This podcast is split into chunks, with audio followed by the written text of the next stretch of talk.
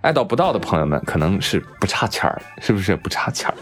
就像这位大爷，最近江苏南京有一大爷骑电动车啊，在大马路上直行啊，车速挺快的，突然就撞上了右转弯的保时捷。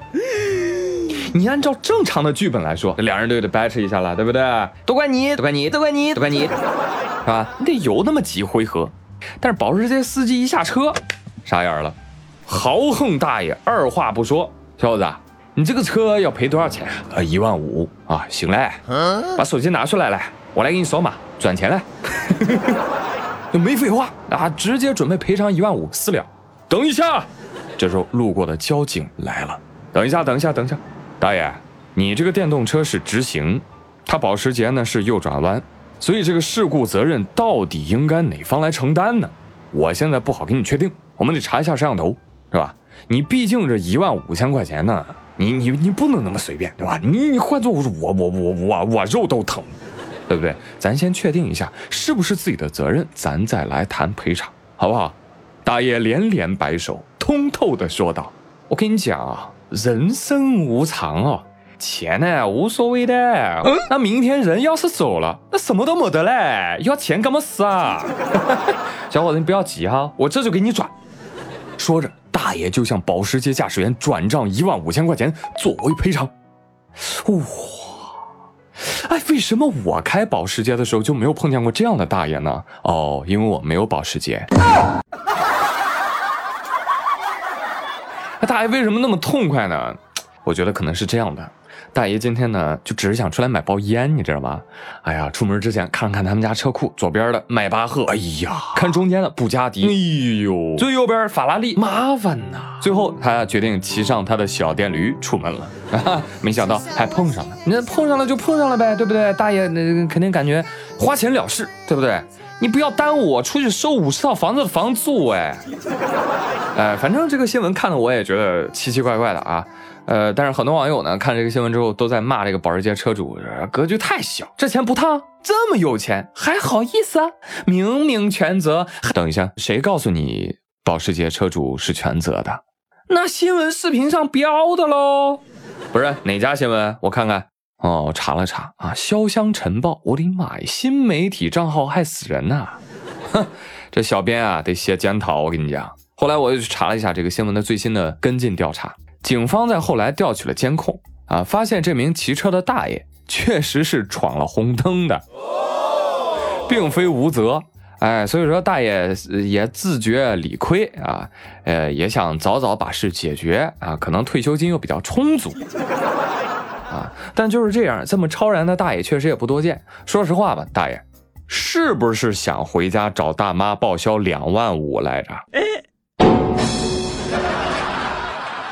其实这个新闻为什么很多人都会觉得不可思议呢？啊，就那这么爽快，钱不是钱吗？大风刮来的吗？啊，因为每个人审视世界的时候啊，都会有一个先入为主的观感，叫我即是世界。啊，就觉得我是这样认为的，全世界都这么认为。我觉得钱很重要，你怎么能看得这么开呢？我觉得这个对，你怎么能说他错呢？对吧？所以有的时候能够打破这重障碍，你可能就能想通、看懂很多的事情。比如说，你很难想象啊，有人想吃鱼啊，都想疯了。啊，真的好好吃啊，好进去确实好美味。事情发生在贵州遵义播州，当地有个李某，钓鱼啊。结果钓了半天啊，一条没钓出来，技术太次。于是呢，打电话约人，喂，张三、李四，玩什么子？来来来来来，我现在在叉叉河这儿啊。对对对对对，把家里面那个什么爆竹啊、啊炸药啊都给我带过来啊！我要炸鱼。对，朋友们，是炸鱼，不是炸鱼啊，用爆竹炸的那种啊。无奈技术太次啊啊！炸了个寂寞，听了个响啊，什么鱼也没炸上来，气呀！这个气呀！李某气炸了，一拍大脑门子，这么着，哥几个，咱们搞农药去！一口气从人店里买了十六瓶甲腈菊酯。农药啊，就分两次往那个河里倒啊。最后呢，抓没抓着？抓着了啊！飘上来三斤死鱼，人给抓走了啊，准备带回家吃。这真是妈妈的好大儿啊！你打小喝敌敌畏长大的吧，哥们儿？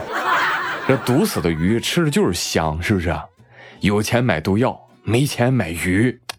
你钓不上来，你就炸，炸不到了你就下毒，怎么了？这鱼是你杀父仇人呐，这么大仇啊，不应该吧？但是后来朋友们，我打了一局单机游戏，我被电脑虐死了。一生气，我使出了修改器，我打开了无敌模式啊！哒哒哒哒哒哒哒哒哒！我终于懂他了，你知道吗？没钓到鱼，他就生出了打击报复心理啊！心理活动是这样的。没钓到，嗯，憋闷的很，要报复，泄愤完成，爽啊！纯粹玩不起啊，低端玩家啊，就这么一个泄愤，导致二点二公里的河段鱼类几乎灭绝啊，最后死了二十二万尾。哎呦我的妈！天哪！最近播州区人民法院判处是四个被告人有期徒刑一年到一年六个月，缓刑一年六个月到两年。最后啊，最后。还得共同出资十一万四千块，干嘛呢？增值放流鱼苗二十二万尾。哎，你杀多少条，你赔多少钱啊？好家伙，最后你看十一万四买了三斤鱼，这么一算，每斤三万八。我的妈呀，有这个钱你都能吃恐龙肉了吧你？哎，所以说人呐，敬畏一下自然吧，啊。你哪怕不敬畏自然，你敬畏一下法律行不行？啊！但是其实自然的范畴要高于法律，因为它关乎于人类的生存。有时候跟自然相处好了，它也会回馈你的，知道吗？天为罗盖，地为毯，日月星辰伴我眠。青岛李沧区虎山上的一个山洞里被人发现，哟，这里怎么住着个人呢？被谁发现的？是人口普查的工作人员吗？哎呀，人口普查牛逼呀！隐居的山顶洞人都能给你找出来，开玩笑，开玩笑啊！后来呢，记者了解到这个情况之后，就去采访了这个山洞里的小伙子啊，姓刘，小刘啊说了，他是江西人，今年呢三十六岁，住在这里多久了？七八年了，目的是干嘛呢？养病啊！他说他心脏是有点毛病的啊，但自打住到这里啊，那山上空气又好，啊，洞里又安静，加上他又特别喜欢爬山啊、游泳啊。哎，病情缓解了不少。可能有人一听，哦呦，这人住山洞里，哎呦，脑子里蹦出几个关键词：精神不正常，买不起房，流浪汉吧？错错错错错错，人家就是武侠小说里隐居深山的世外高人呐！你听听，早期我是早上三四点钟我起来爬山，我去背水。啊，一个多小时吧。然后呢，晚上我九点之前我必须睡觉。啊，这九点。早睡早起啊。饮食清淡，我每天呢就是吃两顿饭。它主要是心静，那运动适量，清淡，哎，几乎就好。你家人是来找过你是吧？找过，我都回去过，家里都有联系。我家里的话真的没，哎，人说家丑不可外扬。嗯。我就是因为拆迁什么乱七八糟，我自己四天待了四天，他。两边吵架，我劝我把我翻倒，我心脏病嘛，我不能生大气，翻倒他们照样吵他的。我一看这家没法带，我出去外面至少我清静。我以前也就是去年我打工赚了三万来块钱，我自己花两万，嗯，然后一万块钱都是做好事做的，做好事啊。对对对，路边没吃的翻垃圾桶的给钱。然后，然后那个有些那个，反正呢，看到那个受伤的，嗯，这都也救车祸的，我这都救了不老少。猫猫是我上厕所的时候跟着我走了百八米养的，猫很小。狗也是爬山的时候，那个很小的那个小奶狗，可能流浪狗生下来啊，你给捡了两次，我那狗。一只叫的可乐，一只叫的雪碧啊！你看，跟名字一样，可乐还活着，雪碧，雪碧已经透心凉了，还怎么样？也看，但是看的不多了。但是手机这东西吧，尽量，你一旦有了手机吧，人会很累。其实人的话，他们说呢，给我安排房子，安排这安排那，他说有啥困难你说。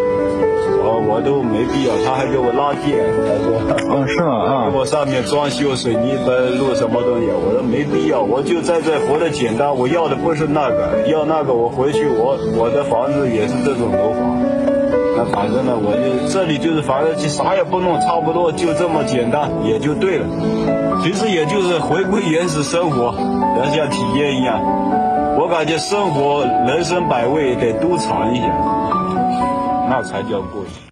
怎么样，大哥有点意思吧？憨厚中带着哲人的智慧，逻辑里还掺了点流行的幽默，一副古道热肠，一种超然世外。那你感觉他这个人都要飞起来啦，你突然觉得，哎，他好像还能再下来。这就是高人，高人呐！